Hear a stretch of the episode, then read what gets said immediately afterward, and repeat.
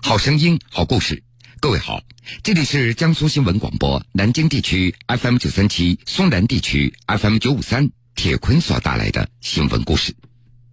前不久有一条新闻引起大家的关注：一名女游客在云南省瑞丽市的一家玉器店摔碎了价值三十万元的一个玉镯，当时就昏倒在地。这只玉镯到底值不值三十万呢？另外，这名女游客晕倒的前前后后，到底又发生了什么样的故事呢？六月二十七日上午，云南省德宏州瑞丽市解告渔城内，游客费建琴失手打碎了商家林某一个标价为三十万的手镯后晕倒。该事件发生后，经多重发酵，引发社会关注，公众质疑所谓地摊货是否值此天价，中间鉴定机构的结论是否权威等等。为此，记者专赴瑞丽解告玉城，还原了事件始末。江苏新闻广播南京地区 FM 九三七，苏南地区 FM 九五三，铁坤马上讲述。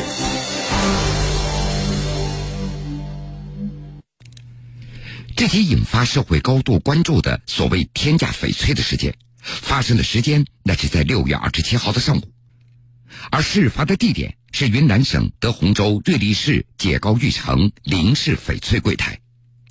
这个柜台由三名商户所租赁，商人林某就是其中之一。解高玉城的管理方是德宏州解高玉城实业责任有限公司，这家公司提供给记者的监控视频显示。当天上午的十点十分，女游客费建琴缓步逛到了林氏翡翠的柜台。他穿着一身深色的衣服，左手拎着一个挎包。当时，林氏翡翠柜台里有两名女性的工作人员，负责接待费建琴的是一名缅甸籍的女服务员。从监控上来看，当时双方也没有进行太多的交流，费女士她也没有询问价格。监控显示，十点十分二十二秒，费建琴从柜台上拿起一个镯子。十分二十五秒的时候，费建琴就把这只镯子往自己的左手上戴了。十分三十五秒，镯子突然落地，玉碎的声音和惊呼声也吸引了附近的经营者纷纷扭头观看。随后，费建琴在地上分两处捡起了已经摔碎的玉镯。此后，双方一直就赔偿事宜在交涉着。德宏州解告玉成实业责任有限公司总经理李月超向记者介绍，这个交涉的过程一共持续了有十多分钟。林氏翡翠柜台那名缅甸籍的员工喊价是三十万，因为自己不是老板，也不能够做主。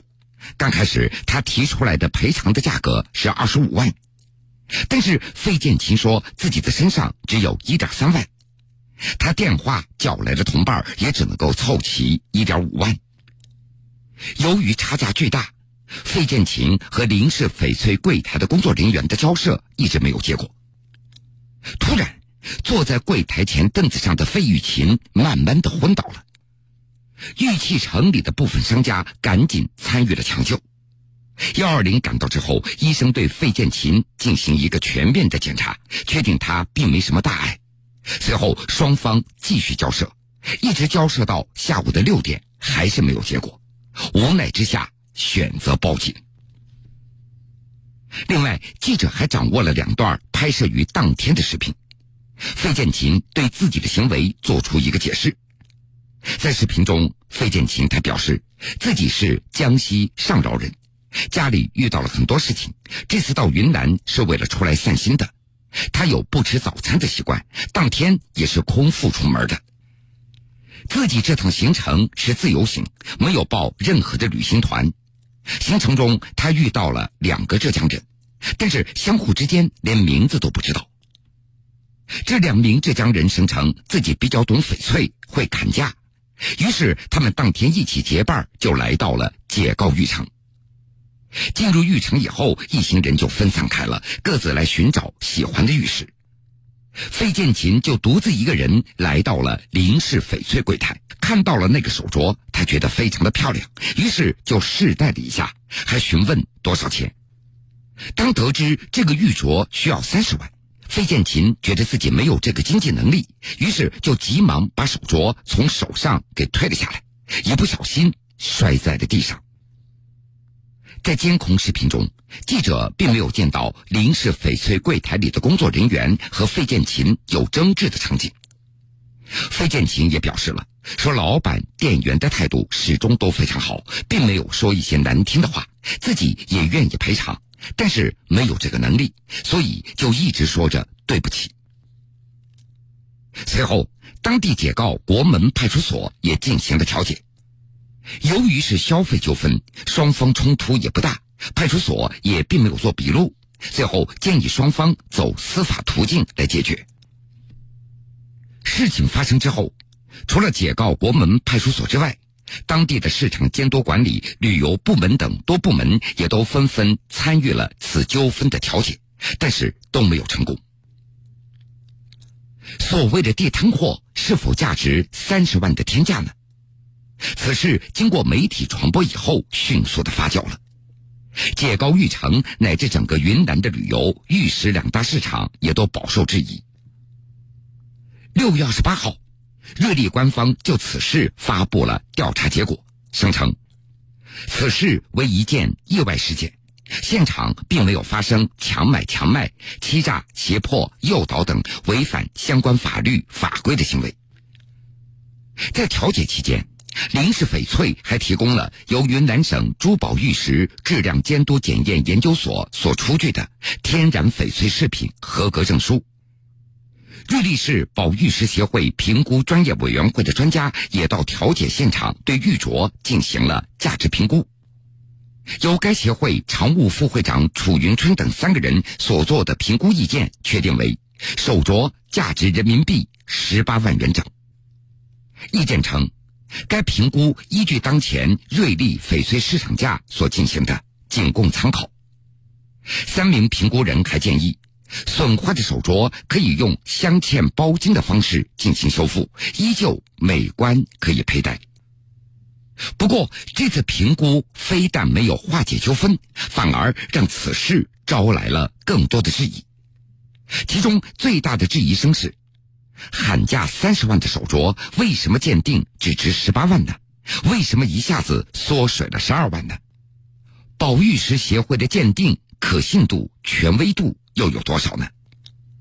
面对质疑，参与这次评估工作的瑞丽市宝玉石协会评估专业委员会副会长楚云春，他解释：翡翠的质地、透明度以及颜色是非常复杂的，在国际上也没有一个标准的价格评估体系。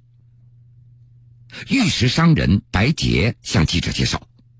灵动感强，颜色嫩，晶体细腻，杂质少，水头老等这样的因素，那是行业评估一块好翡翠的依据。但是这需要具备多年的经验才能够做出判断。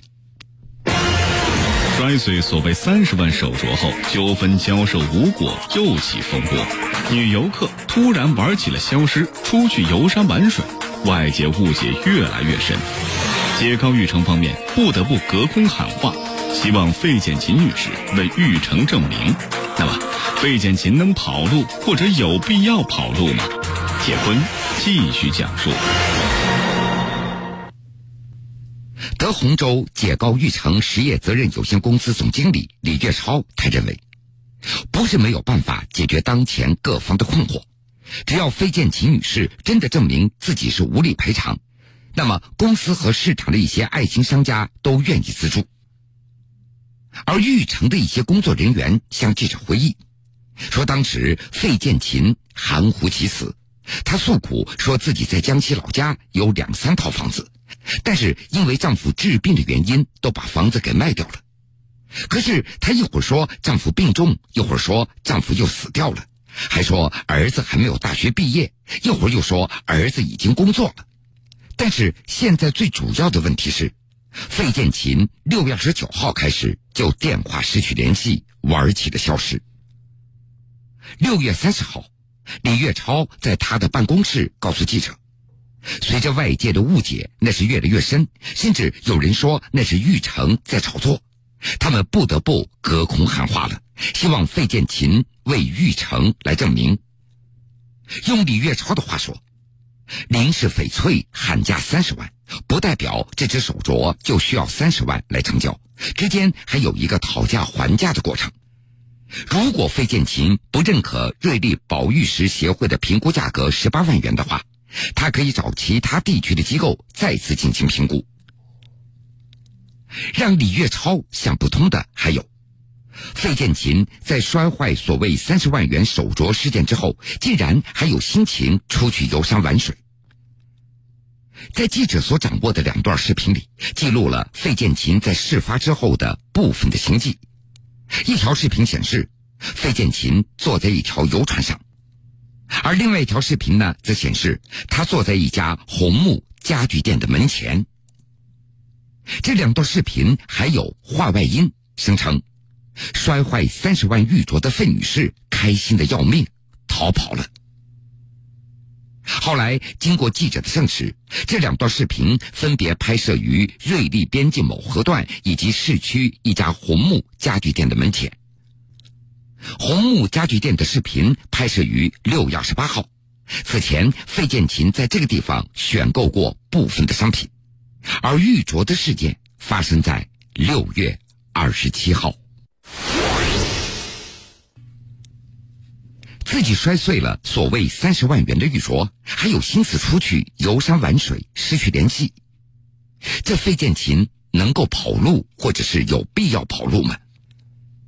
云南凌云律师事务所执行主任李春光他认为，在这个事件当中，游客有着明显的过错。而经营者也有明显的责任，游客要承担主要责任，经营者要承担一定的责任，或者说次要责任。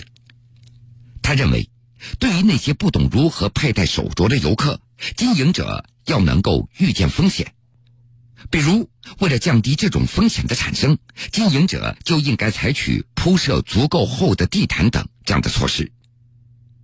而至于费建琴要跑路这样的传闻，李崇光他认为这是不太恰当的。既然公安部门都介入了调解，那么游客的身份是已经被确定的。费建琴拒绝通过调解的方式来解决纠纷，那么商家可以直接诉讼，不存在跑路这样的说法。商家可以直接起诉，但是法院判令对方赔偿多少钱和对方能够赔多少钱，这是两个不同的概念。该赔多少，那是根据双方的责任和商品的价格来决定的；能够赔多少，则是根据对方的履行能力来决定的。就是法院判定该赔多少，但是对方没有能力，这法院的判决也不一定得到完整的执行。目前，林氏翡翠他们已经全权委托律师处理此事。现在在事发地。解告玉城的外面又多了一块友情提示牌，上面写着：“本市场珍贵珠宝宝石较多，请顾客朋友轻拿轻放，如有损坏，照价赔偿。”好了，各位，这个时间段的新闻故事，铁坤就先为您讲述到这儿。半点之后，新闻故事精彩继续，欢迎您到时来收听。